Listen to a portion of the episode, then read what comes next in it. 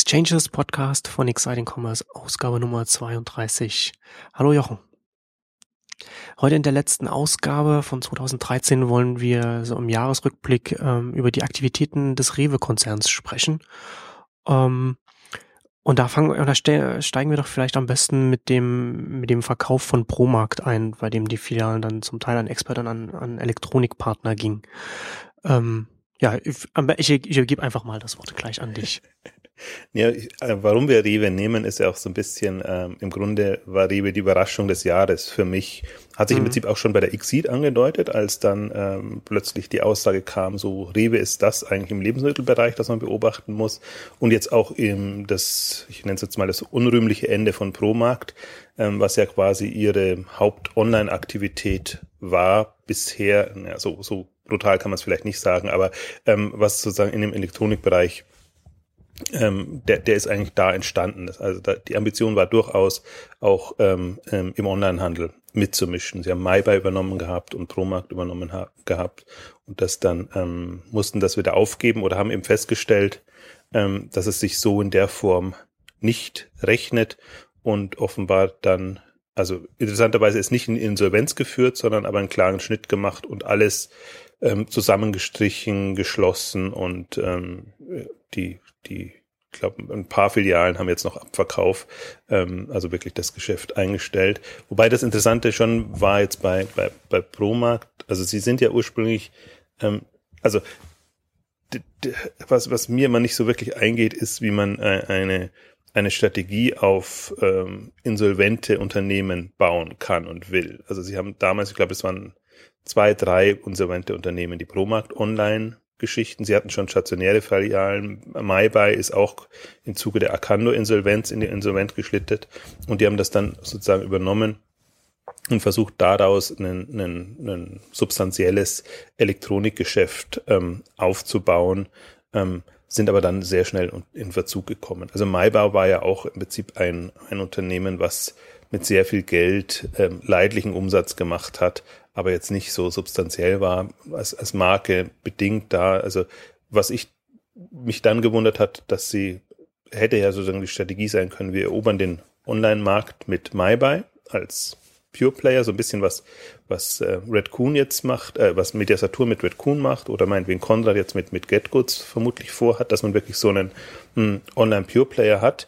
ähm, mit dem man online mischen, mitmischen kann und quasi alles äh, ähm, machen kann, was man online so machen muss. So, also auch was vielleicht, was man gar nicht so offiziell an die große Glocke hängen möchte. Und ähm, dann quasi sein stationäres Geschäft hat, was ja durchaus an der einen und anderen Stelle noch was für sich hat, ähm, dass man separat betreiben kann. Und äh, manche machen es jetzt ja so. Also manche lassen sich verführen und kommen dann in diese Multichannel-Fallen rein, wo sie quasi weder das eine noch das andere vernünftig fahren können. Andere, finde ich, machen es ganz gut, weil ich zum Beispiel erwarte, dass, dass, dass die stationären Konzepte in drei, vier, fünf Jahren komplett anders aussehen. Also ob sie jetzt kleiner sind oder ob sie, ob sie ähm, eher Abholstationen sind oder wie auch immer das dann aussieht oder Showrooms oder oder kann man sich unterschiedlichste Ansätze vorstellen. Aber dadurch, dass man es verzahnt, nimmt man sich vieles, weil man dann immer so auch an den anderen ähm, Player und den Kanal denken muss. Also warum auch immer Promarkt da jetzt ähm, nicht so geklappt hat, hat sicherlich noch andere Gründe, hat auch die Gründe natürlich, wie, wie groß kann man das Geschäft fahren. Das war, Promarkt war natürlich immer ein kleiner Player, der so am Rande äh, mitgespielt ist. Das klingt immer, ähm, klingt immer so als Fachhandelskette größer und dramatischer als es ist. Also Promarkt, Medimax waren ja im Wesentlichen die ähm, Kanäle. Und interessant halt, dass Rewe den Schnitt gezogen hat und gesagt hat, okay, das ist jetzt nicht zielführend und dann lieber ne, jetzt aufgeben und ähm, sich auf andere Aktivitäten äh, stürzen, als dann noch ewig weiterzuziehen. Ich fand halt interessant die Aussagen, die dann in dem Zusammenhang auch kamen. Also im Prinzip die äh, Promarkt war der Schock, ähm, der Online-Schock mehr oder weniger, wo man festgestellt hat. So geht's nicht, wie man sich das vorgestellt hatte. Genau, oder es geht vielleicht schneller, als man es erwartet hat, oder, oder man, man ist irgendwie nicht so aufgestellt. Also ich glaube, sie haben ein paar Erkenntnisse draus gezogen, wenn man jetzt mal auch verfolgt, die, es gab ja vergleichsweise viele Interviews jetzt auch von, von Rewe. Und ich finde an Rewe halt grundsätzlich spannend, die haben ja sich komplett umgebaut oder umgeändert. Also das, der, der ganze Rewe-Konzern und ähm, nicht, also wir verfolgen natürlich immer eher den, den äh, ähm, Handelsbereich, also Konsumgüterbereich und nicht so sehr den Reisebereich, aber auch der Reisebereich hat sich komplett gewandelt mit, mit neuen Marken, anderer Aufstellung. Und ähm, wenn man sich Rewe jetzt auch mal nur die, die ähm, Supermärkte anguckt und ähm, Supermarktthema werden wir auch noch an einer Stelle eingehen. Ähm, ich bin ja ein großer Fan von, von Supermärkten, sage ich ja auch immer wieder. Und nicht ohne Grund haben wir ja auch das Supermarktblog dabei mit, mit Per Schader, ähm, der das mit einer wirklichen Leidenschaft ähm, betreibt. Und auch stationär, wenn man sich mal anguckt, wo stand Rewe vor fünf, sechs, sieben Jahren mit einer Fülle an Mark Marken minimal und, und alles, was es da so gab, bis sie sich dann entschlossen haben, Rewe als Hauptmarke einzuführen und dann ihr Rewe City Konzept und, und irgendwie die größeren Rewe Läden. Also das sieht ja alles schon sehr viel ansprechender aus als noch die Supermärkte vor ein paar Jahren, wenn man da jetzt mal reingeht. Also für mich sehr viel ähm, britischer, würde ich jetzt mal fast sagen. Also so, so mit den mit viel ähm, ähm, frische Produkten und, und andere Aufbereitung, andere Inszenierung, auch der, der Zugang ohne Schranke und, und lauter so Sachen, wo man halt wieder versucht, einen zeitgemäßes, zeitgemäßen Weg zu finden, um, um Lebensmittel zu verkaufen. Und Penny ist ja jetzt auch komplett ähm, umgemodelt worden und, und irgendwie mit einem, mit einem, mit einer frischeren Markendarstellung. Ähm, also der ganze Konzern ist im Prinzip im Wandel und, und versucht sich auf die neue Zeit, nenne ich es jetzt mal ein bisschen übertrieben, ähm, einzustellen.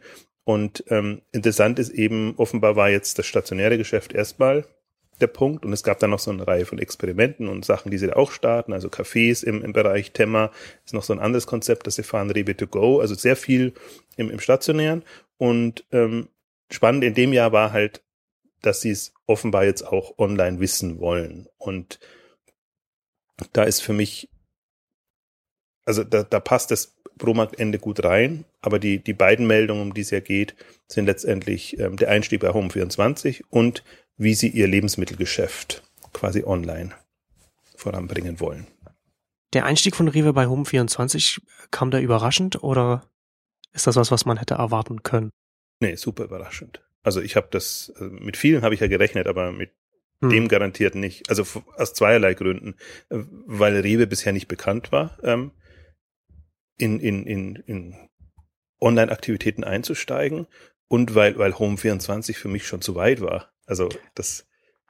Und, und zusätzlich, zusätzlich ist, ist Rewe meines Wissens auch nicht als, als Handelskonzern äh, im, im Möbelsektor unterwegs, oder? Oder sind, oder haben Sie da irgendwo anders noch Beteiligungen oder irgendwas? Nee, genau, das ist der dritte Grund, dass sie auch bis jetzt keine Ambitionen im Möbelbereich an den Tag gelegt haben, aber das offenbar auch nicht wollen. Also die Aussage ja. war ja, wir, wir, wollen eigentlich, wir wollen an einem quasi Samba-Startup dabei sein, damit wir ähm, profitieren können, im Prinzip aus erster Hand mitbekommen, was da, ähm, wie die ticken, in Anführungszeichen, also jetzt nicht die Sambas, sondern die Onliner, also wie, wie wirklich ein ambitioniertes Online-Unternehmen tickt und wie wir da profitieren können.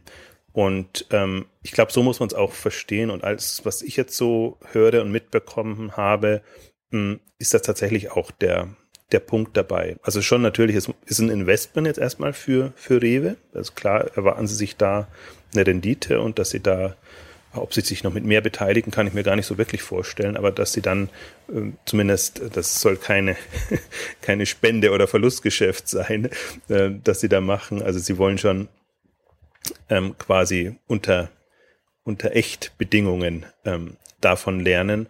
Mm, und vor dem Hintergrund ist es natürlich super spannend. Also Sie haben ja vorher schon bekannt gegeben, dass Sie ähm, so einen Inkubator oder im Prinzip so ähm, wieder Lust auf, auf, haben auf Beteiligungen. Ich formuliere es jetzt mal ganz offen. Und ähm, da wurde ja nichts bekannt jetzt in dem Sinne. Genau, den Inkubator, der wurde ja, ähm, ich weiß nicht, irgendwann im, im Mai oder so, ne? Hatten Sie das dieses Jahr angekündigt, aber gestartet ist er bis jetzt noch nicht. Also vielleicht ist er gestartet, aber man hat zumindest keine offiziellen Informationen. Also ich habe jetzt auch gesehen in den Stellenanzeigen, es gibt einen Digital Commerce Bereich, nennt sich das wohl, ähm, wo sie Teams aufbauen und jetzt ja auch die ähm, den den den äh, weiß gar nicht, ob es der Leiter ist, aber jemanden, also den sie von Tesco geholt haben, also ein, ein sehr ähm, ähm, wie formuliere ich das jetzt, äh, einen äh, alten Branchenhasen, hätte ich jetzt gesagt. Also jemand, der eben bei, bei Tesco ähm, viele Dinge schon bewegt hat, eher so in dem ähm, technologisch Online-Bereich. Ähm, der ist jetzt zum 1. Dezember gekommen und ähm, kann ja sein, dass das alles jetzt diese Zeit gebraucht hat, um das aufzubauen. Da, da stecke ich nicht so drin. Also das ist ja ohnehin das Problem bei Rewe, ist so ein bisschen so wirklich auskunftsfreudig sind und waren sie ähm, nicht, wobei ich jetzt durchaus einschränkend waren sagen muss, weil in letzter Zeit schon mh, hm, auch Rewe-Leute auf ähm, Veranstaltungen sind, also als, als Speaker und, und wie gesagt, es gab diese großen Interviews, aber es ist jetzt nicht so wie zum Beispiel bei, bei Tengelmann, wo man halt weiß, da gibt's die gibt's die Online-Einheit beziehungsweise die, die Venture-Einheit und die sind halt ähm, super aktiv, super präsent und da, da ist man ein bisschen näher dran und hat ein besseres Gefühl. Bei Rewe ist das noch alles so ein bisschen ähm, unterm Deckel, aber ich vermute mal eben jetzt mit dem Start zum 1. Dezember und ähm, mit der, ich sehe es an den Jobsuchen, ich sehe es an den ähm, ja, Anmerkungen in Interviews, ähm, wird da jetzt auf jeden Fall, ähm, also haben Sie sich, haben Sie wohl eine Vorstellung davon, wie Sie Ihre Digitaleinheit, digitalen Einheiten aufstellen, so dass Sie da online einfach ähm, vorankommen und ähm, das wird halt spannend, weil, weil ich finde jetzt, ich hatte mal vor, das ist auch schon drei, vier Jahre her, ähm, einen Beitrag geschrieben, sechs E-Commerce oder Handelskonzerne auf E-Commerce-Kurs, wo quasi alle deutschen Handelskonzerne dabei waren. Und ähm, wenn man sich mal anguckt, also neben Otto, was ja immer Thema ist, was extremen Wandel mitgemacht hat, Media Saturn, der, der große Angriff, dann hat Douglas, die so ein bisschen jetzt, ähm, da weiß man jetzt nicht genau, was, was rauskommt, also die jetzt quasi ihren, ihren äh, ähm, Investor drin haben und wo man sich vielleicht um Thalia Sorgen machen muss, um, um, um, um Douglas eher nicht und andere sollen auch verkauft werden. Also das ist eher gerade in Turbulenzen. Ähm, Klingel war dann noch dabei und dann war eben Rewe ähm, auch ähm, damals eben mit der Aktivität Promarkt, MyBuy und so ein bisschen ihren, ihren Lebensmittelaktivitäten, also Rewe Drive und ähm, die, die Lieferservices, wobei das waren zu der Zeit damals, wenn dann überhaupt Testballons. Und ähm, jetzt ist im Prinzip die Phase, wo, ähm, also wenn ich sagen würde, jetzt mal im letzten Jahr war es, aus meiner Sicht wahrscheinlich Media Saturn, was so der Konzern war, der am aktivsten war. Gab es auch die Red Coon-Übernahme und, und solche Geschichten. Hm, dann ist es für mich dieses Jahr ähm, Rewe jetzt bei den Stationären, die halt wirklich ähm, ja, offenbar ähm, große Ambitionen haben und jetzt einen Weg finden müssen, wie sie ähm, ein Gefühl für den Markt und ähm, bekommen und, und sich eben das Team und die Ressourcen entsprechend aufbauen. Ich bin, ich bin mal wirklich gespannt. Also ich habe ja den, den, den Inkubator oder den Schritt Richtung Inkubator habe ich eher verrissen in dem, in dem Beitrag, weil für ja. mich Inkubator eigentlich immer so eine so ein Verzweiflungsakt ist. Also man man es ist einfach unrealistisch. Man kann es aus einem Konzern heraus, der anders tickt, eigentlich nicht aufbauen. Und welchem Startup möchte man empfehlen, da in so einen Inkubator reingehen, ähm, wo man sagt, ja, ähm, ja, es ist schon, schon gut, aber das sind eigentlich nicht die, die Ambitionierten, die man dann. Genau, was, was, was sind dann die möglichen Entwicklungen, die dann, die einem dann offen stehen für so, für sein Startup in so einem Inkubator? Du hattest es, du hast es schön, hast da schön eingestiegen in den, in den Text. Ähm, wie, wie heißt es, du hattest geschrieben, ähm, früher nannte, sagte man, äh, wer nichts weiß, gründet einen Arbeitskreis und heute gründet man einen Inkubator. War, war ein guter Einstieg ins ich, ich bin ja auch äh, eher skeptisch, was die Inkubatorschwämme angeht. Ähm, was den, was den Lieferdienst äh, Rewe Drive angeht, äh, wie, wie hat der sich entwickelt? Weil der hatte ja auch zeitlang, äh, haben sie, ich weiß ja, ob das, ob das nur in der Testphase, in der Anfangszeit ist, hatten sie ihn unter einer eigenen Domain äh, laufen, Rewe Drive, Rewe drive.de und mittlerweile äh, leitet das auf Rewe Online äh, über und da steht halt nur noch seine Abhol- und Lieferservice, den genau. man dann, was man dann aussuchen kann. Ähm, das war halt die, die zweite im Prinzip äh, ähm, Überraschung oder ähm, Erkenntnis bei, bei Rewe, dass sie sagen, Drive macht keinen großen Sinn am deutschen Markt. Also das, hm. das war quasi ein Konzept, was sie, das ist ja im Prinzip die, die, die Lust auf die ganzen Drive-Themen kommt ja aus Frankreich, weil Frankreich so wunderbar funktioniert und, genau. und auch einen guten Marktanteil hat. Und da eben auch ein anderer Lebensmittelmarkt äh, existiert als hier in Deutschland. Das hatten wir ja auch schon ein paar Mal in Exchanges angesprochen. Genau. Und ist halt interessant, also weil das war eben auch was, was, was sie öffentlich ja auch kundgetan haben. Also sowohl im, im, im PR, im, im Supermarktblog hat, hat drüber geschrieben, als auch hm, so, dass sie, dass einfach die Erwartungen nicht erfüllt wurden. Dass einfach die Deutschen, ähm, also vielleicht es abholen bei, bei den Drive-Märkten, aber nicht ähm, die, die, die Volumina bestellen oder die, also das wirtschaftlich macht das keinen Sinn oder nicht, auch nicht so ticken. Also der, der Deutsche ist nicht so ein, so ein äh, Planungskäufer, was, was Lebensmittel angeht, sondern der ist da eigentlich zu, zu spontan. Ähm, also zumindest so, so allgemein gesprochen. Also wenn, wenn ich mir manchmal angucke in den, in den Großsupermärkten, was da vor dem Wochenende los ist, da hat man nicht das Gefühl, als ob da nicht geplant würde. Und äh, manche, manchen reicht ja ein Einkaufswagen nicht, um das alles reinzubekommen bei größeren Familien jetzt und, und allem. Aber gut, da ist es ja vielleicht auch ein Familienevent, jetzt mal, dass man dann den, den Einkauf macht.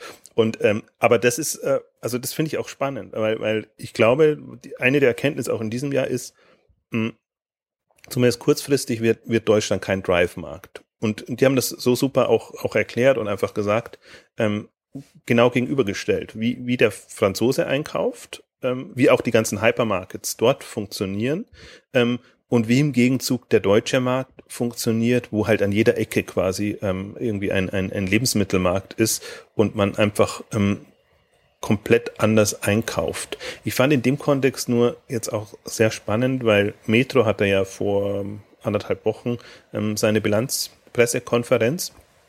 Real ist ja quasi der, der Wettbewerber, der der da auch antritt.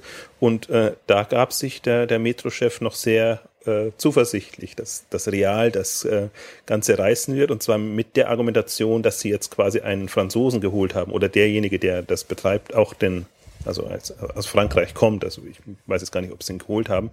Und der hat ähm, eher so gesagt, ja, also das, das Real Drive war jetzt auch nicht so der Hit, ähm, hat aber gesagt, das lag zum Teil auch an den an den Orten, wo sie die Realdrives aufgesetzt haben. Da gab es wohl auch eine Stelle, die eher mit, mit, mit Stau oder schwer zugänglich war, so dass das schon äh, eher Frust war als, als, als, als Hilfe, dass man da anbietet, die, die Realwaren abzuholen. Aber der war, also der zeigte sich so zuversichtlich, dass er sagt, jetzt mit dem französischen Know-how quasi werden wir das nochmal angehen und dann wird's wohl klappen. Und die Rewe-Aussage ist eben komplett anders sagt, nee, ganz klar, Lieferservice ist das, was wir forcieren. Und ähm, Drive war ein schönes Experiment, werden wir aber so nicht, nicht weiterführen oder nicht ausbauen. Deswegen, ich habe das gar nicht mitbekommen, dass auf der Webseite das auch tatsächlich jetzt so ist. Hm, aber alle Aussagen, also schon im Sommer und jetzt eigentlich auch wieder in dem, dem es war ein Beitrag oder eine Mischung aus Beitrag und Interview. Also auf jeden Fall Per Schader hatte da Aussagen auch drin ähm, von, von Rewe ähm, im, im Supermarktblog, die das dann nochmal unterstrichen haben. Also, und das Interessante ist eigentlich, ähm, also dieses, das, das, das Interessante bei, bei Rewe ist, dass ähm, diese Erfahrung jetzt nicht in eine, ähm, wie soll ich sagen, eine negative Einstellung gemündet hat, sondern ähm, wenn man eben mit Rewe-Leuten spricht, ähm, durchaus jetzt der Ehrgeiz da ist, wenn, wer nicht, wer, wenn nicht wir quasi, die den Lebensmittelmarkt jetzt erobern wollen, und zwar mit Lieferkonzepten. Und, und das ist eigentlich jetzt so das, hm, finde ich auch die spannende Entwicklung. Also die haben jetzt ja die haben das auch getestet in, in sehr regional, nur mit ein paar Märkten erstmal. Das ist ja auch, Rewe hat ja auch wieder so eine Struktur, ähm, die nicht zentralistisch in dem Sinne geführt ist, sondern wo man auch wieder mit den einzelnen hm, Unternehmen zusammenarbeiten muss und ähm, quasi getestet. Die haben ähm, das regional ausgerollt, also die, überall sind sie jetzt nicht, noch nicht präsent, aber schon wirklich die, die wichtigsten Märkte, also ohnehin NRW, ihr Stammgebiet. Ähm, dann ähm, Berlin war gestartet, äh, wenn ich es richtig mitbekommen habe, auch München und noch ein paar andere mh, hm, Regionen. Also wenn man sich, wenn man mal mitverfolgt, die Karte, die sie da mh, hm, online haben, das geht alles so richtig gut voran und ähm, die andere Aussage, was halt auch mal so ein, so ein Hinweis ist, dass es wirklich gut läuft, ist, ähm, sie haben jetzt, was man so im Englischen ja so schön Dark Store nennt, also sie haben jetzt auch einen, einen Lebensmittelmarkt, der, der nur für Online und, und Liefer Services ähm, eingerichtet wurde. Ähm, bei Frankfurt muss der sein. Auch in dem, wir werden den Beitrag von Per verlinken, da ist eigentlich relativ viel dann drinnen, ähm, wie, wie der aktuelle Stand ist. Und das zeigt ja auch immer, also das ist jetzt, wer fast immer dazu sagen, so der erste Dark Store jetzt in, in Deutschland, aber es stimmt so nicht, weil, weil Tengelmann auch seine ähm, Lieferservices in München und Berlin ähm, nicht aus Filialen macht, sondern die haben da eigene äh, Läger, ähm, die sie entsprechend dafür nutzen. Also insofern sind sie nicht die ersten, aber ähm, im Prinzip ähm, Rewe hat im Unterschied zu Tengelmann die Ambition, das ähm, wirklich bundesweit auszurollen. Und ähm, was ich halt spannend finde dabei ist, dass sie es, ähm, wie soll ich sagen, sehr umfassend angehen. Also sie haben ihre eigenen Lieferfahrzeuge, sie nutzen das, was, was DHL jetzt zur Verfügung stellt mit ihren Feierabend-Services, was, was da kommt. Und ähm, im Prinzip sind sie, wenn ich es mal flapsig formuliere, zu, aus meiner Sicht, so stellt sich es mir so, zu allen Schandtaten bereit. Also der, der, das, das Ziel ist einfach, wir wollen der Lebensmittellieferservice sein und wir wollen quasi für die Online-Bestellungen stehen. Ähm, also zumindest jetzt von dem stationären Bereich. Wir haben ja auch spannende Entwicklungen jetzt in diesem Jahr gehabt, was lebensmittel.de und, und was food.de und was andere machen. Also einerseits beim, bei dem Thema ist man so ein bisschen immer hin und her gerissen. Ich, ich möchte nicht zu sehr ins Lächerliche zielen, weil, weil das ist ein super schweres Thema, aber, aber sie sind halt einerseits ambitioniert unterwegs, andererseits fragt man sich, ob das so gehen kann. Also die haben ja alle, setzen ja wirklich auf, auf Lebensmittellieferungen. Tendenziell und testen wohl jetzt so ein bisschen auch mit, mit eigenen Fahrzeugen, aber ich frage mich dann immer, wie weit kann so ein, also gerade food.de ist für mich immer ich mag food.de sehr, weil das, weil ich das Team mag und auch die Ambition, da jetzt quasi von sich aus ähm, wirklich online das zu starten. Und äh, hatte auch den, da gab es ja auch Interviews in diesem Jahr, ähm, die gezeigt haben, wie schwierig das ist, wie schwierig es ist, Geld zu bekommen für, für diese Themen, aber die einfach einen sehr, also die, ich weiß, die, die, die, die befassen sich seit Jahren mit dieser Thematik und überlegen, wie sie es machen können, wie sie es angehen können, haben im Prinzip auch, ähm, also ob, ob Trockenübung oder auch dann immer wieder mal wirkliche Übungen, ähm, glaube ich, mit, also sich alles überlegt, was man so irgendwie machen kann. Und, und dieses Durchhaltevermögen, das, das äh, nötigt mir extremen Respekt ab. Und ähm, interessanterweise, sehr, was mich da sehr freut, ist auch, dass sie PR-Seite jetzt immer mit dabei sind. Also wenn man sich mal die Berichte anguckt, dann ist immer food.de mit, mit, mit Rewe, mit wahrscheinlich Tengelmann und, und anderen mit dabei. Also das heißt, es gibt schon noch ein paar andere auch, die das ähm, wollen und machen. Ob man sie jetzt unabhängig nennt oder im Prinzip die, die flexibel sind, die können ja im Prinzip die Konzepte sehen so unterschiedlich aus, kann man gar nicht vergleichen, aber die mit, die können dann meinetwegen mit einem Edeka, aus einem Edeka liefern oder aus einem, aus einem Rewe oder aus sonst irgendwas, also, oder aus einem, ähm, oftmals machen sie es auch mit, mit einem, ähm, Distributor heißt es im Lebensmittelbereich jetzt nicht, es fällt mir das Wort nicht ein, also eher mit dem Großhändler, ähm, dass sie sich da andocken, also im Prinzip die, die, äh, die, die Fantasie ist sehr groß, was, was, was, was die Möglichkeiten angeht. Hm, muss man mal gucken, wie das, wie das läuft. Aber das Spannende, also ich finde auch mit am spannendsten einfach, was, was Lebensmittel.de macht, mit, mit Gourmondo jetzt zusammen, die sind ja zusammengegangen, also die halt versuchen, eine, eine Online-Brand aufzubauen und dadurch das Thema in Gang zu bekommen. Das ist, glaube ich, so ein bisschen der, die Frage, wird es ein Rewe, das omnipräsent in, in den vor Ort ist, ähm, die das Thema reißen, die natürlich noch, noch, noch das ganz anders kommunizieren können? Oder gelingt es tatsächlich einem, einem Online-Versender, ähm, das zu machen? Und ähm, dann haben wir ja noch All You Need, was ich auch super spannend fand, weil ähm, auch da gab es jetzt wieder das Interview mit dem, ähm, mit dem Post-DHL-Verantwortlichen, André Busch, die ähm, das auch sehr, also ganz untypisch für, für DHL, ähm, ähm, ambitioniert angehen, also ambitioniert gelassen angehen, würde ich jetzt mal sagen. Also das ist das Untypische im Moment da, daran, dass sie sagen, ähm, wir müssen ein Gefühl für diesen Lebensmittelmarkt bekommen, als, als Liefer, Dienst oder als, als DHL generell. Und, und die haben aber ganz andere Vorstellungen, fand, fand das interessant, die, die, ähm, die Diskussion ging dann auch so ein bisschen, es geht ja immer um die frische Produkte. Wie, wie kann man die frische Produkte liefern? Und ähm, die einen sagen, es muss mit Wagen gehen, also im, im Wagen müssen die Kühlfächer und alles da sein. Ähm, Rewe, äh, nee, DHL mit, mit All You Need ähm, sagen, sie nehmen auf, setzen auf Trockeneis, also setzen eher auf, auf ähm, ähm, so Kästen, also äh, Plastikkästen sind das, wenn ich die, das Richtige haben. Oder sie überlegen sich eher, wie sie da ein Format finden, quasi, wo sie die Produkte reintun können, was sie dann wieder mitnehmen können. Aber dass sie eben trotzdem in der, in der Kühlkette, dass es da nicht unterbrochen wird. Also dieses, dieses Thema hat eben so viele auf allen Ebenen so viele Facetten. Ist halt ist ein logistisch sehr herausforderndes Thema. Ja. Also vielleicht das herausfordernde, also neben, neben Möbel. Auf jeden Fall. Genau, auf, auf, auf entgegengesetzte Weise. Also das eine ist genau. die Größe, die, die Größe der Produkte, eher in Spedition rein. Und hier ist wirklich sehr viele kleinpreisige, kleinteilige Produkte und ähm, ja, also auf, auf einer das ist nicht auf einer wirtschaftlichen Ebene, aber auf einer, auf einer konzeptionellen Ebene hm, ist das halt super spannend, weil vom, vom Picken, Packen bis zum, ja schon mal auch die, die Warenpräsentation und, und ähm, das, da hört es ja nicht auf. Also wir, wir müssen auch im Prinzip E-Commerce-Anwendungen aussehen. Du kannst nicht jedes Mal durch das Riesensortiment dich wühlen und brauchst im Prinzip vorkonfigurierte Warenkörbe oder, oder deine, deine, deine Hauptprodukte, die du eben immer ähm, bestellst. Und deswegen, das ist, das ist so ein bisschen die, die Komplexität, glaube ich, ist da die größte Herausforderung, dass man auf allen Ebenen Lösungen findet. Und ich glaube ja fast nicht, dass da Standardlösungen dabei rauskommen, sondern da wird jeder für sich einen Modus finden, wie das am besten passt. Ne? Genau. Und also selbst das dann so, die verschiedenen Modelle dann sich so über die Zeit hin opt optimieren. Wie, wie sieht das denn in den anderen Ländern aus? Also mein Verständnis ist, dass der Lebensmittelbereich ja grundsätzlich überall noch relativ viel am Anfang steht. Du hattest ja vorhin schon gesagt, dass das wohl in Frankfurt, äh, Frankfurt, in Frankreich schon relativ gut funktioniert.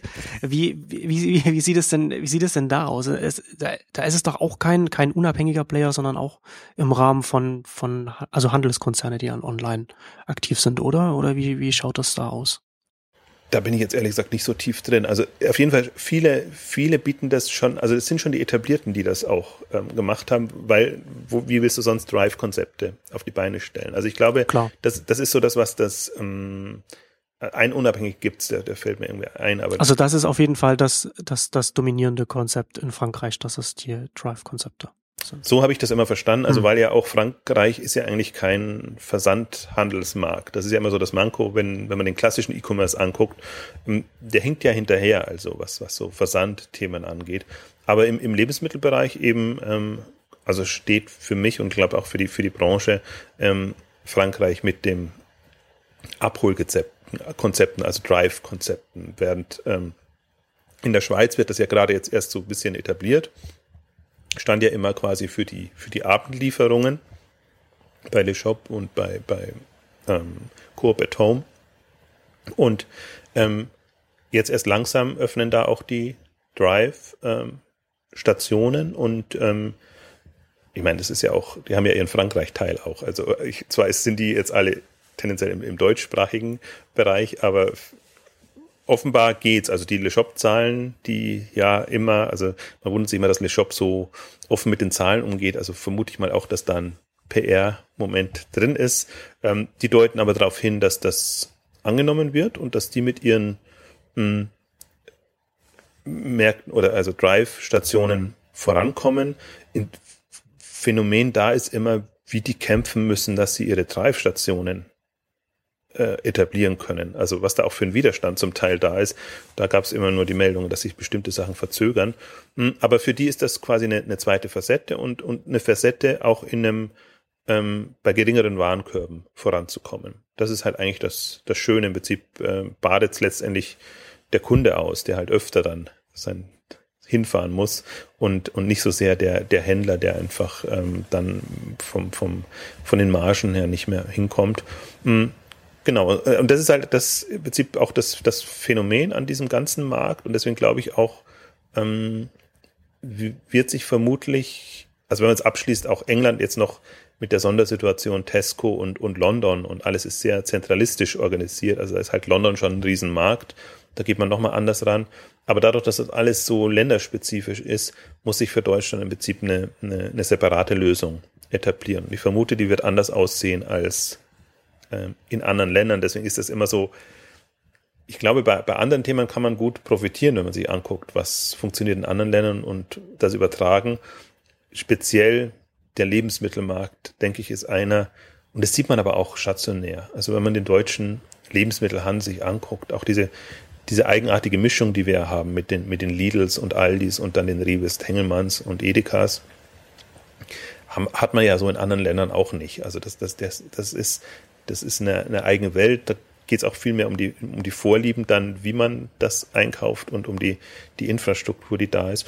Und ich finde, das macht es auch so, so sehr spannend. Und das ist genau auch, warum ich eben Rewe für, für gerade einen der spannendsten Player halte in dem Bereich, weil ich jetzt gerade das Gefühl habe, ähm, dass sie, ich nenne es jetzt mal Ehrgeiz entwickelt haben. Also Ehrgeiz in, in dem Sinne, dass, dass, dass sie, sie es wissen wollen, ähm, aber eben nicht so vorkonfiguriert rangehen, wie das vielleicht noch vor drei, vier Jahren war. Also die ersten Versuche waren eben eher so, ähm, ja, erstmal brauchen wir einen Shop und da tun wir alles rein und, und Per hat das ja auch äh, geschrieben, wenn er, wenn er den Shop getestet hat, dann war das halt ein Desaster, weil, weil man nicht wirklich äh, zurechtkam und ähnlich mit den Drive-Geschichten, also jetzt auch nicht der, der Übererfolg ähm, und jetzt merkt man halt, jetzt aber mal ernsthaft, ähm, wie wie, also erstmal wer, wenn nicht wir. Das ist so die, die, die, die Einstellung und das stimmt ja auch. Also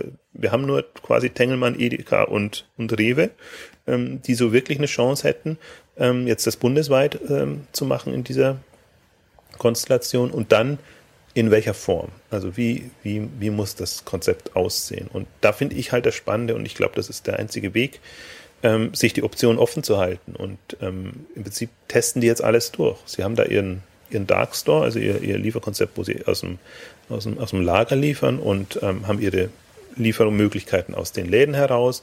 Sie haben den Feierabendservice, den sie quasi nutzen können, wenn, wenn sie, wenn der Überlauf da ist oder auch testen, einfach sagen, vielleicht wollen Leute ähm, es wirklich geschickt bekommen. Also das ist ja dann immer noch ganz klassisch, dass man, dass man die, das wird quasi nicht der Bote kommt und liefert das, sondern der, der DHL Mann, der Postbote, wie auch immer man ihn nennen will. Der wird sich, der wird sich bedanken.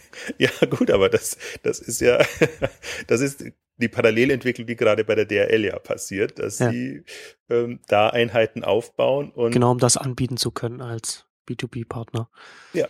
Genau. Aber letzten Endes kann man das ja auch gar nicht anders machen. Man, man muss ja dann so im, im kleinen Rahmen experimentieren und dann schauen, was man an Signalen aus dem Markt kommt und dann äh, möglichst flexibel sein, um sich dann anpassen zu können, statt irgendwie zu sagen, das ist ja ganz oft auch so ein, so ein deutsches Problem, dass man, dass man im stillen Kämmerlein so die, die 1.0 Version baut von dem neuen Geschäft oder von, von dem neuen, was man, Angebot, das man bereitstellen will und sich denkt, das muss so und so sein und dann setzt man das ins Netz oder, oder, oder auf den Markt und denkt, so, so, muss es, so muss es sein und stellt dann fest, dass das gar nicht von den, von den Kunden oder Nutzern äh, so angenommen wird, wie man sich das vorgestellt hat und hat dann vielleicht ein Jahr oder, oder wie lang dann um, umsonst dann entwickelt, statt irgendwie zu schauen, möglichst agil, relativ früh reinzugehen und einfach mit dem Feedback zu arbeiten, den man dann bekommt. Das wäre halt für mich das Spannendste zu wissen, ne? ob es wirklich so ähm, quasi mit überschaubarem Budget Testballons sind und ob man genauso vorangehen kann. Das ist, da bin ich voll bei dir. Und das andere Thema ist natürlich auch immer, macht man Investitionsbudget frei? Also das ist ja, ich nenne es immer gerne Forschung und Entwicklung, was der, der Handel ja an sich nicht hat, aber wo man wirklich neue Dinge testen kann und, und angehen kann. Und nur wenn man das ernsthaft hat und da wirklich einen, sowohl vom Budget her das, das entsprechend einstellt, als eben auch vom Zeitrahmen. Also das ist halt, das sind keine Quick-Win-Themen. Da kann man, da macht man so wie, ähm, macht man so oder auch nicht. Ich muss jetzt gerade nur schmunzeln über das, äh, wie, wie Müller jetzt online gegangen ist. Also man kann ja mal schnell irgendwie online gehen und, und irgendwie einen Shop aufmachen. Und äh, Müller hat es ja witzigerweise so gemacht, dass sie jetzt online gegangen sind, aber man kann quasi nur sich das online zusammenstellen, muss es dann in den Filialen abholen. Also das ist, das ist, ähm, das ist für mich so ein Pseudo online. Also vielleicht ist man da jetzt, das natürlich, da, da spottet man immer gerne, wenn man, wenn man sowas sieht jetzt im, im Jahr 2013, aber kann natürlich auch eine valide, solide Einstiegsstrategie sein. Ich finde es nur also jetzt wenn wir das mal als Gegenbeispiel nehmen, also wo, wo man dann wirklich ins, ins Schmunzeln gerät, wenn man, wenn man sowas sieht, weil man da nicht das Gefühl hat, dass da eine, eine Ernsthaftigkeit da ist, sondern dass es eher so ein, wir müssen halt jetzt auch und wir sind jetzt zumindest auch dabei und die Pressemitteilung können wir mal rausgeben. Also das ist jetzt auch unfair Müller gegenüber, also die haben jetzt auch irgendwie mh, äh, selbst im, im, in der Geschäftsführung jemanden für E-Commerce zuständig etabliert. Also ich, deswegen glaube ich, ist das jetzt eher nur der, der aktuelle Zustand. Aber gerade in dem Bereich, wir hatten ja Schlecker, Home Shopping, war ja im Prinzip schon, und, und Rossmann macht das ja auch ähm, äh, jetzt auf einem geringen Niveau. Ähm, und deswegen ist Müller im Prinzip so ein, für mich wäre das, also das ist für mich so, dass ähm, ja, da, da, das Negativbeispiel möchte ich nicht sagen, aber das Beispiel, wo man sich wirklich extrem amüsieren könnte. Also das, das ist so, auch wenn man sich mal die, die Pressemitteilung durchliest und, und auch den Auftritt ansieht und wenn man dann halt wirklich mit großer Freude sich ans Shoppen macht und dann am Ende geht's halt in Richtung, das kannst du dir an der und der Filiale abholen. Das ist, also das ist für mich nicht zeitgemäßer Onlinehandel. Nicht, dass man die Option nicht haben könnte, aber dass sie komplett komplett kein Versandhandel. Also das ist quasi, als ob sie sich die, die, ähm, die Lagerlogistik-Infrastruktur sparen wollten jetzt erstmal. Wobei ich dann nicht weiß, ich, ich finde das, das Phänomen an Müller, also kann ich ja, können wir im Moment noch dran bleiben, ist für mich eigentlich, ich, ich stelle mir vor, dass es jetzt komplexer ist, als wenn man es versendet aus einem zentralen Lager. Weil jetzt muss man ja irgendwie die Kommunikation mit den Filialen hinbekommen, die müssen das da zusammenstellen und, und schon mal vorpacken. Und ich kann mir vorstellen, dass es prozessseitig viel, viel komplexer ist. Deswegen, wenn man sich jetzt da so amüsiert, ist das, ist das leicht gemacht. Äh, das Projektteam hat sich wahrscheinlich schon enorme Gedanken gemacht, aber es ist halt so, es ist wirklich absurd jetzt aus einer Kundensicht heraus gedacht. Und, und das ist für mich so das, das andere Beispiel, wo ich mich frage, kommt da was, geht da was voran oder ist das wirklich so ein, ich nenne das immer so die, die möchte gern hm, Strategien, was man eigentlich immer ansieht. Und ich hat, hätte selbst jetzt so, Rewe vielleicht vor drei, vier Jahren hätte ich immer noch so, also wenn wohlen wollen ist, sagt man Testballons, ähm, aber da war ja auch so eine Welle, mh, hm, Otto kündigt an, wir wollen irgendwie wieder Lebensmittel machen und, und Amazon dann auf einmal so ein bisschen und andere. Also das war ja wirklich so eine, so eine, äh, also eher so eine, eine, eine virtuelle ähm, Hype-Welle, weil eigentlich mehr durch Ankündigung getrieben eine, als eine Ankündigungswelle. Also ankündigen ja. kann man, kann man ja viel. Also Amazon hat ja jetzt auch Drohnen angekündigt. Das ist ja, ist ja auch viel PR dann einfach dabei. Genau. Um ins Gespräch zu kommen oder was auch immer dann dahinter steckt. Aber da ist ja dann, eine Ankündigung ist nicht gleich ein Produkt, das am Markt ist. Nee, aber das hat sich, hat so eine, das hat sich, das, das konntest du richtig feststellen. Auf einmal war das wieder ein Thema, hm. was eigentlich, das, das hättest du zu jedem anderen Zeitpunkt auch haben können. Also es hätte jetzt nicht, ich glaube 2010 war, 2010, 2011 kam das wieder hoch, äh, hätte aber genauso gut 2008 oder 2013 oder 12 oder kommen können, ähm, weil es wirklich nur so eine äh, ja, also das war wirklich so eine, Ankündigungswelle, würde ich es gar nicht nennen, aber, aber das war wirklich so eine künstliche Dynamik und, und, und, und so ein künstlicher Druck, der da erzeugt wurde, weil es war eigentlich nichts da. Es hat sich nichts geändert. Es, war, es, es gab, Tengelmann gab es schon immer, Lebensmittel.de gab es äh, und, und, und andere. Hm, also es war nicht so und der Markt hat sich jetzt in dem Sinne auch nicht geändert. Aber auf einmal diese, diese Geschichte, äh, Lebensmittelmarkt ist das große Ding. Und da kam eben diese, kam natürlich jetzt auch Rewe mit seinen Testgeschichten. Also da hätte ich es jetzt auch noch nicht so ernst genommen, wie ich sie, wie ich sie jetzt ernst nehme. Und jetzt bin ich tatsächlich mal gespannt, wie, wie die das äh, ähm, in den Griff bekommen. Und ich glaube, dass dass das äh, ein drittes oder viertes Moment, was man jetzt auch sieht, warum sie das natürlich jetzt so ernsthaft angehen, dass sie Amazon fürchten. Also das ist nicht explizit, aber implizit kommt das raus, weil im Prinzip das war ja auch die Erfahrung, diese Schockerfahrung, wie sie das dann immer nennen, ähm, mit, mit dem Elektronikmarkt, dass dann eben plötzlich andere da sind und man gar keine Chance mehr hat. Und bevor man jetzt auf Amazon Fresh wartet, hm, und ich denke mal, Amazon wird im deutschen Markt ähnliche Schwierigkeiten haben oder viel mehr Schwierigkeiten haben, weil die Infrastruktur in der Form eben auch nicht da ist. Und wenn jetzt ein Rewe es schafft, die Infrastruktur auf die Beine zu stellen, so dass ja. man, sei es die Rewe, sei es eine DHL oder sei es eine Kombination, ähm, dann ist im Prinzip ähm, ja, dann, dann, dann kann man wirklich einen Markt dicht machen. Ne? Also dann, dann ist die Eintrittshürde sehr hoch und dann muss ein Amazon erstmal sowohl die Infrastruktur aufmachen, als auch sich als solider, veritabler ähm, Supermarktplayer ähm, positionieren, was ähm, ich weiß noch nicht, wie, wie, wie Amazon das schafft, also ähm, vom quasi Bücherversender hin jetzt zum Universalversender. Ähm, dann versuchen sie gerne Modeversender, würden sie ja auch gerne sein. Und, und ähm, es, ist, ich glaube, das ist, das ist auch aus Amazon-Sicht noch eine Herausforderung. Als was wird man wahrgenommen? Was halt die Stärke von Amazon ist, ist, sie haben diese Abo-Geschichten und Nachfüllsachen und, und all das.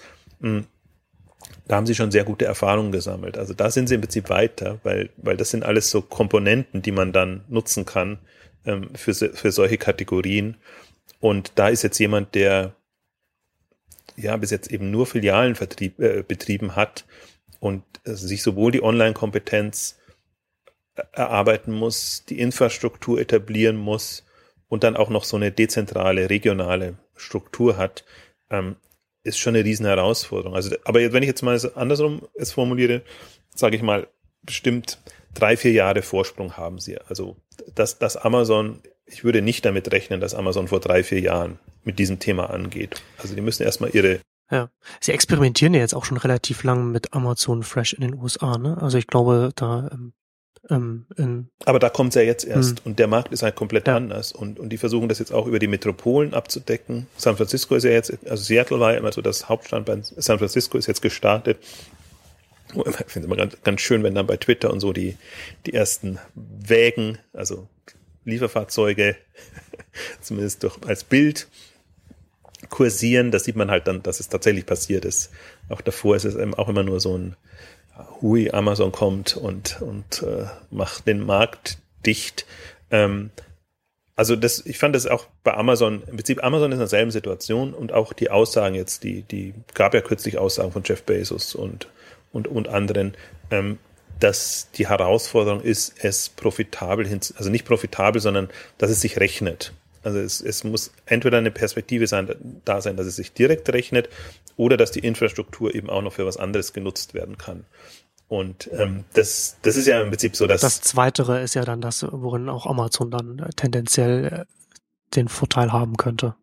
Ja, das, das sehe ich eben auch. Und ich glaube, dass bei Amazon darf man halt die Kreativität nicht unterschätzen. Also darf man nicht in bestehenden Kategorien denken und sagen, was passt jetzt da noch rein in diese täglichen Services, sondern Amazon kommt dann eben auf Ideen und, und äh, kommt mit komplett anderen Modellen wo man sagt, äh, hätte ich mir nie vorstellen können, dass ich die Produktkategorie dann eben so im, im täglichen Lieferservice oder wenn ich mein tägliches Amazon-Paket bekomme. Also selbst so kann man ja sagen, dass man quasi das Amazon täglich oder, oder wöchentlich vorbeischaut und, und, und quasi so, so Touren etabliert. Und dann tut man sich natürlich viel leichter in diesem Kreislauf ähm, auch andere Kategorien mit reinzunehmen. Also das ist für mich so eigentlich so die, mh, hm, die Befürchtung oder das Szenario, was, was ich bei Amazon sehe. Durch dieses Riesenvolumen, das die haben, ähm, können die eigentlich, also, also die Infrastruktur bieten, wobei ich sehe es dann so ein bisschen fast in, in Konkurrenz zu einer DHL. Also im Prinzip DHL könnte das auch. Also die, die sind auch noch sehr punktuell. Also ich habe ein Produkt, liefere das von A nach B so sind die unterwegs und, und nicht so, ich habe meine, meine Route und vielleicht ist die Route bekannt und ich bin immer, ähm, also die und die Leute oder die Firmen und, und die, die Privatleute sind auf, an der Route, liegen an der Route quasi. Also ob das jetzt fixe Zeiten sind oder, oder irgendwas. Also ich glaube, da die ganze Branche im Umbruch ist und dass das Volumen so steigt, muss man auch in solche Richtungen denken, dass man, dass man Lieferung nicht mehr als nur von A nach B und möglichst schnell, sondern dass man Lieferungen auch ein bisschen ähm, nach, nach Zeitplan machen. Also zumindest die Routinelieferungen. Also ich glaube halt, also und, und mein, ich denke in solchen Szenarien, andere halten ja immer den stationären Handel hoch, aber ich denke in Szenarien, in Szenarien, es gibt den stationären Handel in der Form nicht mehr, sondern ich muss mir überlegen, wie funktioniert die Warenversorgung und, und also vor allem die Grundversorgung funktioniert die anders, funktioniert die bequemer natürlich tendenziell. Soll es ja schon ein Fortschritt sein. Ich glaube jetzt nicht, dass wir irgendwie einen, einen Rückschritt erleben werden, aber dass man da ähm, Touren anbietet oder wie auch immer. Also es ist jetzt alles sehr, äh, sehr, sehr unausgegoren, weil ich glaube, momentan kann man mehr in Optionen denken, als dass man schon eine Vorstellung bekommt. Und wenn man sich jetzt aber dieses Jahr anguckt, und das ist ja auch das zweite Interessante, DRL treibt seine Paketboxen voran. Jetzt habe ich endlich auch das Modell verstanden. Auch in dem DRL-Interview war es, die sind quasi für den für die Landbevölkerung gedacht. Also die, die kommen eher in den in den äh, in den Regionen. Ähm, deswegen auch Ingolstadt als das äh, mm, okay. Vorzeigebeispiel und nicht so sehr in den Metropolen. Also für die Metropolen ist dann offenbar so der der Abendlieferservice und, und so andere Geschichten. Also auch, auch DRL macht das momentan, also fasziniert mich gerade als. Und das ist ja, ich glaube, dass das auch sinnvoll ist, dass man da schaut, dass man, dass man unter unterschiedliche Modelle in Ballungszentren und in ländlichen Gegenden fährt, weil das, weil in Ballungszentren natürlich Dinge auch aufgrund der, aufgrund der Masse des Umfangs sich rechnen können, die sich in ländlichen Gegenden nicht rechnen können. Ja. Und das ist also, das ist wirklich das Faszinierende gerade, dass das DRL offenbar das ganze Spektrum testet und, hm. und, und ausprobiert und dass es offenbar wirklich ernst war. Also ich unterstelle immer, wenn, wenn so mit Dingen an die Öffentlichkeit gegangen ist, dass es erstmal eine PR-Funktion hat und dass man sich nur quasi als Vorreiter oder, oder Player in einem bestimmten Markt profilieren will und, und, aber DHL hat ja vor, das ist ja auch ein, zwei Jahren und bisschen in der Welle dieser Supermarkt, äh, äh, also Thematik, ähm, ein großes Paper, Studie herausgegeben, wo sie einfach auch für sich ganz klar definiert haben. Das ist ein Marktsegment. Das ist noch, das ist noch in Kinderschuhen und da ist ein Riesenmarkt, quasi das Güter des täglichen Bedarfs, Lebensmittel und all das. Und offenbar haben sie das jetzt auch als Innovations- und Investmentfeld für sich definiert. Und ähm, auch da alles, was ich so höre und in den Gesprächen, ähm, erstaunt mich halt immer diese Ernsthaftigkeit. Also man wirklich, man testet, man sammelt Erfahrungen, geht dann den nächsten Schritt, baut Strukturen auf. Also ganz, wie man sich es vorstellt. Eigentlich sollte man nicht verwundert sein, weil das ist das natürliche Vorgehen. Nur bisher war es eigentlich immer so aufgesetzt und man, man, man hatte eigentlich immer die Hoffnung, wann geht jetzt mal jemand ernsthaft an und war dann immer enttäuscht, weil das dann doch wieder nur so eine PR-Luftnummer äh, äh, war. Und ich glaube, das ist also das war eben super spannend, ähm, auch, wenn man mal 2013 sagt, also 2013 war irgendwie mh, hm, bedingt spannend jetzt von den großen Geschichten, aber unterm Radar oder infrastrukturell war das super spannend, weil man das Gefühl hat, äh, also alle glauben jetzt an den Markt, alle stellen sich darauf ein und auf drei, fünf, zehn Jahressicht ist jetzt eine Perspektive da. Es ist nicht mehr so, dass man jetzt dass das hochreden muss oder irgendwie eine, eine, eine, eine übermäßig irgendwie eine Hype-Modus gehen muss, sondern ähm, es ist, ist jetzt offenbar das Bewusstsein da, die Handelswelt wird sich verändern, aber wir sind nicht gerüstet. Und das war letztes und vorletztes Jahr wäre das noch mein Hauptkritikpunkt gewesen, dass ich sage, die Volumina und, und was sozusagen marktseitig an, an, an Kundeninteresse da ist und, und was da an, an Umsatz fließt, das ist nicht aufzufangen mit der Infrastruktur, die wir jetzt haben. Also das, das kollabiert uns in irgendeiner Form, weil das halt eher für, für geringere Mengen vorgesehen war und, und äh, jetzt auf einmal ist, ist, sind überall die Weichen gestellt worden und ähm, auch DHL hat ja riesige Budgets dafür äh, ähm, reserviert, um diese, diesen Wandel quasi mitgestalten zu können. Und wenn das von beiden Seiten kommt, umso besser. Ne? Also dann hat man Rewe auf der einen Seite, die eher aus der, aus der Händler- und Kundensicht kommen. Und da hat man DHL, die da ein Marktpotenzial für sich sehen und einfach eine, eine Alternative ja auch zur Briefpost. Die müssen ja auch in dem, in dem der Paketbereich muss ja im Prinzip ähm, vieles ausgleichen, was dann wahrscheinlich im, in der Briefpost weggeht. Und wenn jetzt die E-Mail-Aktivitäten nicht so fruchten sollten, die sichere E-Mail, ja, dann. Die Mail, ja. Da, Lass uns nicht äh, mit dem Thema anfangen.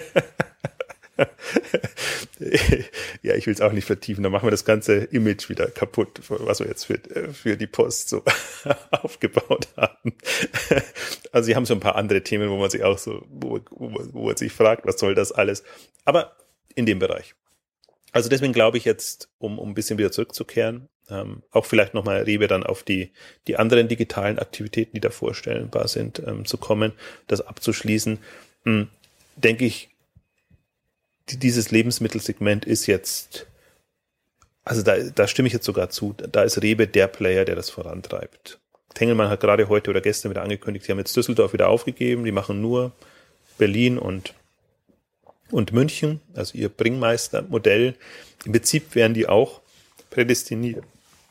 Edeka wäre prädestiniert, aber Rewe ist schon von der Struktur her mit ideal und ich bin mal gespannt jetzt, also ob, ob sie da bei dem Thema mh, hm, gegen Amazon oder vor Amazon den Markt ähm, besetzen und das entsprechend vernünftig auf die Beine bekommen. Und gespannt bin ich halt auch, was momentan ist es ja immer noch so ein Thema, wir machen das, was wir stationär machen, versuchen wir auch online anzubieten. Und ich freue mich ja drauf, wenn dann irgendwelche Services kommen, wo man wirklich sagt, man, also wie, wie es unterschiedliche Supermarktformate gibt oder, oder andere Themen, erwarte ich mir halt, dass das dann äh, Bestellanwendungen gibt im, im Lebensmittelbereich für unterschiedliche Kategorien oder wie auch immer das dann ausgeht. Ich glaube, das ist dann der nächste Schritt, aber da, da, da soll man nicht zu viel ähm, von, von Beginn an erwarten. Ich glaube, jetzt geht es erstmal darum, ähm, das zu etablieren, auch im Prinzip in die Köpfe zu verankern der, der, der Menschen, dass sie nicht nur Schuhe, sondern auch Lebensmittel online bestellen können. Und ähm, dann gibt es bestimmt Zielgruppen, die da aufgeschlossen sind. Ich fand das so witzig, wir hatten ja unsere K5-Treffs ähm, jetzt und in, in Berlin haben wir so ein bisschen rumgeflaxt. Ähm, in 20 Jahren wird es auf jeden Fall ähm, Supermärkte, Online-Bestellmöglichkeiten geben, weil wer von uns möchte die Bierkästen im Alter nach oben, selber nach oben tragen? Und, und es hat was. Also das ist eine, ich glaube, das ist eine Frage der Zeit. Ähm, die Generation, die jetzt da ist und diese Prinzip sehr bequem durch, durch online verwöhnt ist, die wird bestimmte Dinge nicht mehr machen wollen, wie das jetzt vielleicht äh, 50-Jährige, 60-Jährige machen, weil sie es so gewohnt sind. Also ja. da, da ist, also langfristig muss einem gar nicht bange sein. Kurzfristig ist natürlich schon Investitionsvolumen.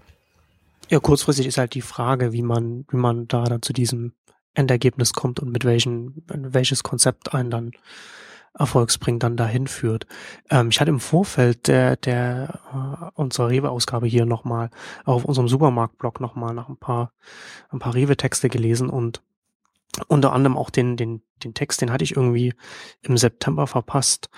Da hat der Per Schader da noch äh, über die, über die App von Rewe geschrieben. Ähm, und die fand ich auch, fand ich eigentlich auch ganz interessant, weil man gerade, glaube ich, weil, weil wir das gerade angesprochen haben, was halt so, so Komfort, Bequemlichkeit angeht, da man, man glaube ich auch äh, die Leute sehr viel besser da abholen kann, wo, wo sie sind, wenn man das einfach auf dem, auf dem Smartphone, auf dem mobilen Gerät hat.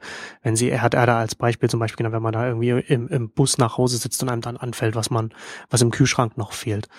Ähm, da kann man, glaube ich, noch mal viel mehr machen, als wenn man sagt, irgendwie, okay, wir machen hier einen Lieferservice und du musst dich aber irgendwie an, an einen Laptop setzen und musst halt irgendwie jetzt, du musst dir halt irgendwie 10 Minuten oder 20 Minuten Zeit nehmen am Schreibtisch zu Hause oder auf der Couch und das dann machen und nicht einfach mit dem Gerät, das du sowieso immer, immer in der Hosentasche hast. Ähm, und da fand ich das auch ganz interessant, dass das Rewe da, da, da stehen sie natürlich auch irgendwie erst noch am Anfang, aber mit der App dann haben sie dann auch so eine da kann man sich so eine Einkaufsliste erstellen und dann einfach auch die, die Angebote aus dem lokalen Supermarkt dann da reinschieben. Aber das ist, soweit ich das weiß nicht, ob das mittlerweile ist, aber als, als Per darüber geschrieben hat, waren, war es noch nicht möglich, dass die Daten da irgendwie dann zu, zu dem Lieferservice äh, transferiert werden konnten. Das heißt, man, das war mehr so eine, so eine, so eine Reminder-App oder so, oder so eine Einkaufslisten-App, die man dann im lokalen Rewe Markt dann abarbeitet. Aber das dann halt zu verbinden und dann halt irgendwie dann auch weiterzudenken, was kann man dann, was kann man dann noch machen, wenn man jemanden erstmal auf der App hat, den dann vielleicht auch dazu bringt, einen Account anzulegen und dann vielleicht auch, keine Ahnung, mit verschiedenen anderen Modellen dann experimentieren kann. Da äh, glaube ich, da kann man noch einiges machen, bevor Amazon kommt. Absolut. Also das, das ist ja, das ist ja genau das, das Manko. Und ähm, also ich, ich kann jetzt nochmal nicht, nicht eigennützig, sondern generell, weil, weil ich finde wirklich super, was, was, was Peer macht da und mhm. äh, den, den Supermarktblock empfehlen, weil, weil Peer das wirklich alles durchexerziert. Also der ist, der, der, der hat bei allen bestellt, der, der, der ist, ist da wirklich drin in den Themen und ich finde, es kommt in seiner ähm, humorvollen, flachsigen Art dann auch rüber, wie, wie er das beschreibt. Er versucht es halt aus Kunden Kundensicht zu beschreiben und nicht so sehr aus Branchensicht. Und das ist nochmal eine, eine komplett andere Perspektive, genau wie du es beschreibst. Also ich glaube halt, ähm, dass, dass jetzt aus gutem Grund jemand von Tesco geholt wurde, der den Bereich aufbaut und der Tesco ist ja halt schon immer mitführend in dem technologischen Bereich. Ne? Also die haben schon, ähm, die, die, die, die haben, haben ihren, ihren E-Commerce-Technologiebereich ähm, also sehr sehr ausgebaut oder glaube ich, haben dieses Standbein viel stärker als das alle deutschen ähm, Konzerne, muss man fast sagen, aber äh, speziell Lebensmittelkonzerne haben. Und ähm, da erwarte ich mir dann schon einiges. Und gerade weil du das Thema ähm, Apps und, und Co. ansprichst, wenn man da mal nach, nach in die Schweiz guckt und sich ähm, ansieht, wie, wie also verständlicherweise ist bei Le Shop ähm, die, die Online, äh, die, die Mobilquote sehr hoch, weil es eben genau in solchem Kontext ist. Das ist ja jetzt nicht, jetzt nehme ich mir mal vor, jetzt setze ich mir meinen Rechner und mache jetzt meine Lebensmitteleinkäufe. Also so, so viel Leidenschaft, glaube ich, haben die wenigsten, sondern dass man so zwischendurch die Momente findet, wo das reinpasst und man schnell mal noch irgendwie den Warenkorb ergänzt. Das ist ja auch so eine ja. Sammelfunktion, ähm, die dann immer da ist. Hm, sehe ich auch. Deswegen, das ist, das ist ja das, das sind wir wieder bei einem äh, Manko, Mobile Manko im deutschen Markt, ähm, ist die Verbreitung schon so und ist bei den Zielgruppen die, die, die Durchdringung schon so, dass man das wirklich dann so nutzen kann. Aber auch das wird mit der Zeit sich jetzt ähm, ergeben. Ich glaube, dass sich das jetzt schon langsam lohnt. Also es ist auf jeden Fall sinnvoll, jetzt spätestens jetzt äh, an die Konzeption ranzugehen und an, an die Entwicklung der Apps ranzugehen, weil wir im nächsten Jahr auf jeden Fall oder nächsten, übernächsten Jahr dann die, die, die Reichweite dann äh, bei den Geräten haben, dass sich, dass sich das lohnt. Und da braucht man ja auch die, die Vorlaufzeit. Und also ich, ich kann halt nur, äh, vielleicht auch bei, bei mir aus dem Privatleben, so wir haben halt auch, wir benutzen auch also meine, meine, meine Frau und ich, wir benutzen auch eine, eine, eine so, so eine klassische To-Do-Liste, aber wir nutzen Wunderlist, das, äh, die, den, äh, den Dienst von, von dem deutschen Startup, von dem Berliner Startup, ähm, und haben da auch eine, haben da eine Einkaufsliste und wir haben die auch untereinander geteilt, so dass man halt auch, so dass man halt auch immer, wenn der eine einkaufen geht, ne, weil, weil wir halt Deutsche sind, weil wir halt immer gehen, wenn mal halt was fehlt oder wenn man am Supermarkt vorbeikommt und nicht einmal die Woche gehen, äh, dass der eine dann äh, die Milch kaufen kann und wenn der andere dann noch geht, dann muss man sich nicht schreiben, hast du schon gekauft oder nicht und sowas. Ne? Und das ist dann im Alltag ist das dann halt schon super praktisch, wenn man sowas, wenn man, wenn man sowas in der, in der Familie irgendwie teilen kann, so dass man dann die Aufgabenteilung ganz flüssig so äh, in den Alltag integrieren kann. Und wenn man dann überlegt, man macht jetzt, man will jetzt irgendwie auch so ein man will jetzt vielleicht so, so, so ein äh, Lieferservice als, als Supermarkt etablieren und dann überlegt, okay, das lohnt sich gerade für Familien, weil die weniger Zeit haben, weil die viel bestellen und dann, und dann wieder den nächsten Schritt macht, okay, wenn wir jetzt eine Einkaufslisten-App machen, dann sollte die nicht so sein, dass die nur ein User nutzen kann, sondern sollte halt möglich sein, dass die ganze Familie drauf zugreifen kann, sodass die Accounts halt so sind, dass man dann äh, eine Einkaufsliste hat, die dann über über mehrere Personen, also auf die mehrere Personen zugreifen kann. Ne? Und dann hast und dann hast du halt schon fort schon so, so einen Mehrwert geschaffen, der der der dann der der dann auch äh, gestresste Eltern halt auch sofort anspricht. Und ja, so, in, wenn man in die Richtung muss man einfach denken. Sehe ich auch so. Also die, die beiden Punkte. Also ich glaube, das ist halt ein Smartphone Thema, Mobile, also nicht, nicht eine, eine Tablet-Geschichte. Also deswegen sage ich auch, würde ich auch sagen, von der Marktdurchdringung einfach schon, schon viel besser, weil im Prinzip das, das ist jetzt das, das, das verbreitetste Gerät und ich glaube, da, ähm, da ist man auch in dem Modus. Also wenn man es zwischendurch macht, ist man in der Regel unterwegs oder, oder irgendwie mal. Und ich glaube, das ist, was du jetzt gerade beschreibst, das ist ja, da könnte jetzt, wenn man das für andere Themen, Shopping-Themen macht, so Account freischalten und alles machen oder so, wenn man sofort, wow, das ist ja gar nicht. Aber jetzt, wenn man mal überlegt, so Lebensmittel, wie, wie offen oder wenig offen kann man Lebensmittel kaufen? Also das ist ja, das ist ja gar kein so, so, so ein Thema. Ne? Da kann man ja ähm, sich überlegen, wie, wie kann man das teilen, wie kann man das weitergeben, wie kann man im Prinzip auch andere für einen einkaufen lassen. Also wenn man es jetzt mal extrem weiterspinnt. Ich finde jetzt das Szenario schon ein, ein, ein sehr vernünftiges ich glaube, das ist genau so ein ähm, Familienhaushaltsthema. Also es wird immer für einen Haushalt eingekauft und weniger persönlich, dass man jetzt ein persönliches Lebensmittelshopping betreibt. Ähm, gut, es gibt genügend Single-Haushalte, aber das, das, das ist was anderes. Aber tendenziell immer die, die Haushalts-App im Prinzip. Und, und das ist, ist ähm, äh, schon nochmal ein, ein anderes Denken und, und deswegen, das macht das Thema für mich der Bereich auch Spaß, weil ich glaube, der, der kann, der kann nochmal neue Perspektiven in den ganzen ähm, E-Commerce Online-Handel bringen und der kann auch diese ganzen Social Kombinationsmöglichkeiten und das ist ja also selbst der äh, äh, Wunschliste oder, oder Liste ist ja schon fällt ja schon in den Social-Rahmen rein.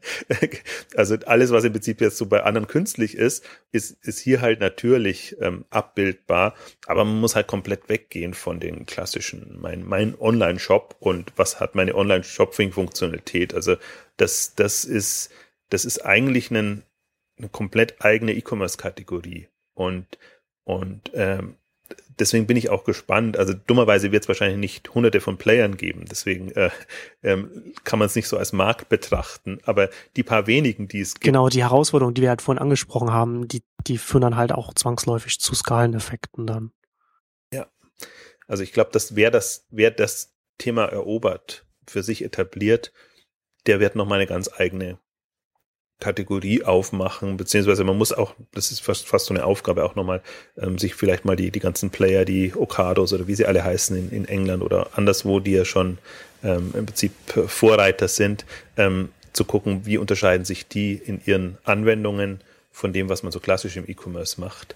Ähm, und ähm, ich glaube, das wird ein Thema sein, was, was, also in der Hoffnung ja fast, dass es das auch den Gesamtmarkt weiterbringt. Also wahrscheinlich kann man da auch ähm, Anwendungen, Mechaniken etablieren, die man dann wieder auf, auf klassische Handelsmodelle übertragen kann. Aber ich glaube, man muss erstmal diese, diese Aufgabenstellung haben. Jetzt denken wir mal nur an Lebensmittel, Güter des täglichen Bedarfs und alles, was damit zusammenhängt. Aber das Interessante ist ja, das ist auch mal das Argument von, von Amazon und anderen. Das ist das größte Marktsegment. Ne? Der Handel ist ja eigentlich hauptsächlich das, Verbrauchsgüter und alles, was damit zusammenhängt. Und ähm, das klammert der Mann immer gerne in der Online-Sicht aus, weil man sagt, ach, das Thema Lebensmittel, das, bis das eine anständige Quote erreicht hat, da, da vergehen noch äh, Jahrzehnte, ist so die Geschichte. Glaube ich halt nicht. Also ich glaube, die, die ähm, Händler sind trotzdem marktgetrieben oder auch Online-Händler und die sehen ja diesen, diesen Markt und wollen das jetzt machen. Also Amazon hat man dieses Jahr kommuniziert.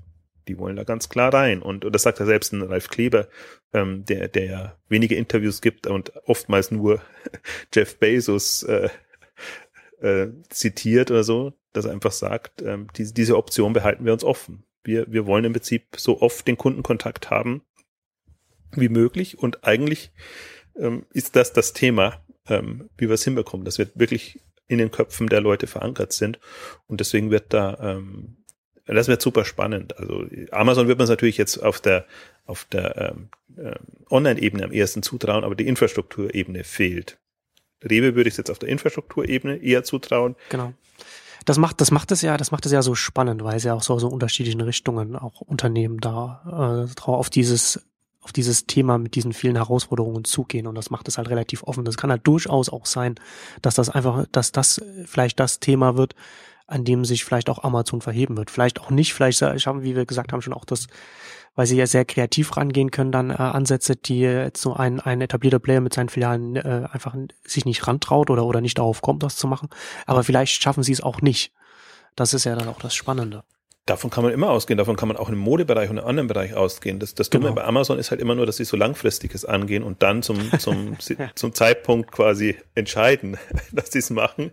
Ähm, ich würde, ich würde auch immer die, ich würde immer die äh, äh, Meinung vertreten, es hat noch jemand anders eine Chance außer Amazon. Also das, das fände ich das Fatalste, wenn der Eindruck entstünde, dass, dass Amazon gesetzt ist. Also so vermessen sind sie selber ja nicht, aber, aber im Markt ist immer so, ähm, da, da, da lassen wir uns gar nicht drauf ein oder da, da gehen wir gar nicht andere Wege, weil ja. Amazon würde das vielleicht so machen und dann ist das der, der vorgegebene Weg und das glaube ich halt nicht. Also, ich, also man sollte Amazon nicht unterschätzen, aber man sollte sich dann auch nicht zur Schockstarre verleiten lassen. Ja, also, ja, wobei, das ist leicht gesagt aus unserer ja, das ist das Kost, leicht, kostet, leicht gesagt. Es kostet alles Geld. Das heißt, man muss schon, äh, ich, ich würde halt, der andere Punkt ist für mich, man muss halt einen Plan haben und man Mhm. muss, oder man muss sich das Wissen, ähm, muss es ernsthaft angehen. Also, das ist halt was, was mir immer wieder auffällt und, und, und das, das, das, das, das stört mich zunehmender, weil ich sage, wir haben 2013. Also diese, das ist, bei manchen ist so eine Grundnaivität da. Und wo man sagt, ja, online ist es jetzt und dann, dann kommen im Prinzip Ideen, Vorschläge Konzepte, wo man sagt, das kann doch nicht euer Ernst sein. Also, wo mir die Ernsthaftigkeit fehlt, wo, wo man einfach sich der, der Marktrealitäten noch nicht bewusst ist. Und wenn sowas dann floppt, dann ist natürlich immer gleich, ja, wir haben ja keine Chance oder das ist ja alles schon irgendwie anderweitig verteilt. Ich glaube halt, also, wir haben 2013, jetzt 2014 in, künftig, ähm, gewisse Standards müssen da sein. Und ich, die, die Herausforderung ist, dieses Level erstmal, sei es durch eingekaufte Leute oder, oder durch einen sehr schnelle Lernerfahrungen, auf dieses Level zu kommen. Also es gibt gar, wir, das hatten wir ja auch schon mal in einer anderen Ausgabe, es gibt nicht so viele Leute, die, die einem diesen, also die, die, diesen, diesen, diese Abkürzung geben können. Ähm, deswegen ist für mich eher die Herausforderung, wie komme ich schnell auf einen professionelles Level, so dass ich mithalten kann. Aber man soll sich halt nicht der Illusion hingeben, nur weil man jetzt selber startet, ähm, ist das alles am Anfang und man hat so alle Zeit der Welt, sondern ich glaube, die, es gibt Berichte drüber, es, es gibt ähm, durchaus, finde ich, Coaches und, und Leute, die einen sehr schnell in den Modus bringen können. Ähm, nur darf man dann halt nicht in diesen üblichen, üblichen ähm, Überheblichkeitsmodus verfallen, was, was erzählt mir der jetzt und, und, und wieso überhaupt? Und das ist ja alles komplett anders, als, als ich das bisher gewohnt habe, was mir der erzählt. Und das nehme ich jetzt erstmal gar nicht ernst, ähm, was, was man oft erlebt. Also, aber wenn man, wenn man da mal ein bisschen ähm, demütiger ist, ähm, also schon selbstbewusst seid, aber, aber demütig für, für, für neue und andere Entwicklungen gegenüber, dann ist das schon machbar. Das, das ist, da, da mache ich mir so gar keine Sorge. Mich schockiert immer nur, wenn, wenn diese Arroganz, Grundüberheblichkeit kommt und, und wo man trotzdem dann immer noch dazu neigt, nee, man, man eher profitiert eher von seinen Erfahrungen, von dem, was sich in der persönlichen Historie bewährt hat und nimmt das nicht so wahr, ähm, wie einfach die Marktgegebenheiten sind. Und äh, ich glaube, ewig können wir diskutieren über die Netzwerkeffekte und alles, was, was, was, was, was das Netz eigentlich ausmacht, was ein Thema ist, was nie zutage kommt, was aber eigentlich in der ökonomischen Wettbewerbssituation einem alles, was man bisher gewohnt ist, zunichte macht, weil eben nicht mehr dieser Wettbewerb da ist. Und ich habe meine zwei, drei Leute und gegen die positioniere mich, sondern weil das irgendwie alles verzahnt ist. Das heißt, man muss schon wirklich einen Mehrwert liefern und, und irgendwie eine, eine vernünftige äh, Struktur da reinbekommen. Und da muss uns, da muss ich halt die Illusion nicht hingekommen. Klassische Unternehmen ticken nicht so. Die sind in dieser ganz klassischen, wir haben einen Markt, wir sind die wichtigsten Player und jetzt treten wir mal gegeneinander an. Also so richtig schön das, das Sportszenario, was man so klassisch hat. Und, und ich glaube, so ist es halt nicht mehr und, und nur so kann so ein Amazon so dominieren, ähm, weil, weil die halt es ausheben aushebeln und und ähm, aber das, das diese Möglichkeit hat jeder aber man muss es halt ein bisschen also ich bin man kann es auch subversiv nennen. Also ich bin ein Freund von von subversiven Modellen wo man einfach ähm, ja andere Wege geht und und so ein bisschen das Feld von hinten aufrollt. Und die klassische auch durchaus amerikanische Wettbewerbsdenke ist immer von Angesicht zu Angesicht wir machen das jetzt. Und ich glaube halt, dass, dass gerade diese Netzstrukturen, ähm, also subversiv ist jetzt ein negativ belastetes Wort, aber ähm, Netzstrukturen sind im ersten Moment nicht so offensichtlich und offenbaren dann eigentlich erst ihre Wirkung, wenn es zu spät ist. Dann ist das Netz schon da und dann hat man keine Chance mehr, da reinzukommen. Genau. Das, das meine ich eigentlich so mit subversiv.